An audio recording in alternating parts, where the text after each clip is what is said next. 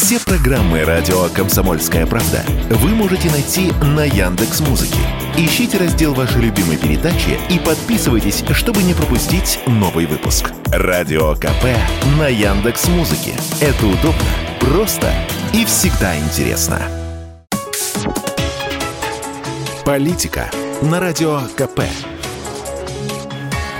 Владимир Варсобин для радио «Комсомольская правда». Мне иногда делают замечания. Слишком пристальное внимание обращаю я на фриков, на их скоморожье фантазии, которые иногда нагло называются законопроектами. Я удивляюсь. Погодите, разве сама жизнь, ну хотя бы Владимир Жириновский, король этого жанра, не доказали мою правоту? Если уж за кем и следить пристально, то за фриками. Они лучшие флюгеры страны. Повторю то, что говорил не раз. Фрики вовсе не дураки. Они предсказатели. Мы живем в стране фантасмагории, где надо слушать не царей, а шутов, потому что последние прекрасно чуют первых. Их задача угадать и произнести то, что другие не смеют, то, что пока кажется чудовищным, невозможным, возмутительным, и получить тайное высокое одобрение. Поэтому именно шуты становятся в России великими предсказателями. И кажется, их полку прибыло. Бывший худрук МХАТа Эдуард Байков заявил, что демократия не нужна вообще. А коль оставить выборы, то необходимо лишить женщин избирательного права. Избирательное право, цитирую, если его оставлять, должно быть совсем другим. Его нужно давать главе семьи, мужчине. Именно он должен иметь столько бюллетеней, сколько у него детей, сказал Бояков. В этом интервью меня восхитил один момент. Бывший худрук заметил, что это может звучать дико только для либерального сознания. А так, мол, концепция выглядит вполне разумно.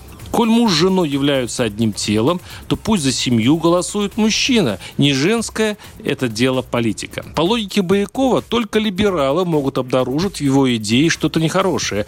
Только их гнилое сознание способно возмущаться по такому ничтожному поводу и отстаивать мифические права женщин. Вообще, словосочетание «отстаивать права» тлетворно и разлагающе действует на сознание русского человека будущего, истинного славянина, хозяина семьи семьи с десятками душ, где женщина или женщины гарем как итог, как апофеоз русской традиционной семьи, будут смиренно производить потомство, не отвлекаясь на общественную суету.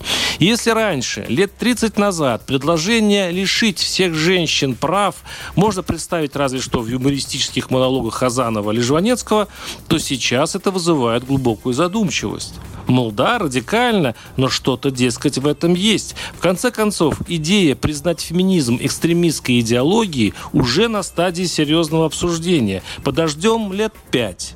И кто знает, может, вспомним очередного оракула Эдуарда Боякова. Варсобин, телеграм-канал, подписывайтесь, там есть все. Политика на радио КП.